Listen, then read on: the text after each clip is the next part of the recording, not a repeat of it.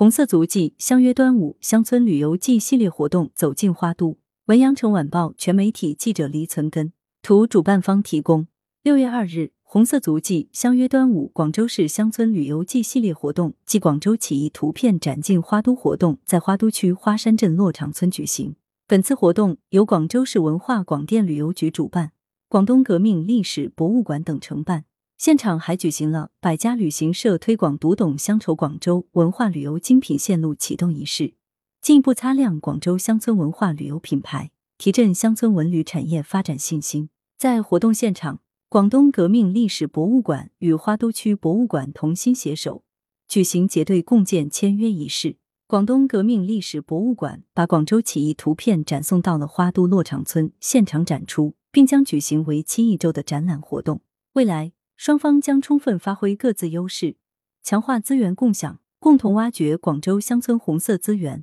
增强广大市民游客对乡村红色文化的认知和认同，赋能乡村振兴，画好红色同心圆。活动还邀请了广州起义英烈杨殷的外孙女崔静薇，为青少年代表系上红布带，把红色基因一代一代传下去。下一步，围绕广州乡村旅游季，广州市文化广电旅游局将持续开展主题活动。以品牌化推进乡村旅游高质量发展，让市民游客更好的读懂乡愁广州。近年来，在广州市文化广电旅游局的指导下，各红色景区走出简单陈列加单方讲述的传统传播模式，创新性的开展了各式交流互动活动，增加了红色文化传承的吸引力。作为广东省内建馆时间最早的专题性革命历史博物馆，广东革命历史博物馆不仅精细打磨场馆内部展览。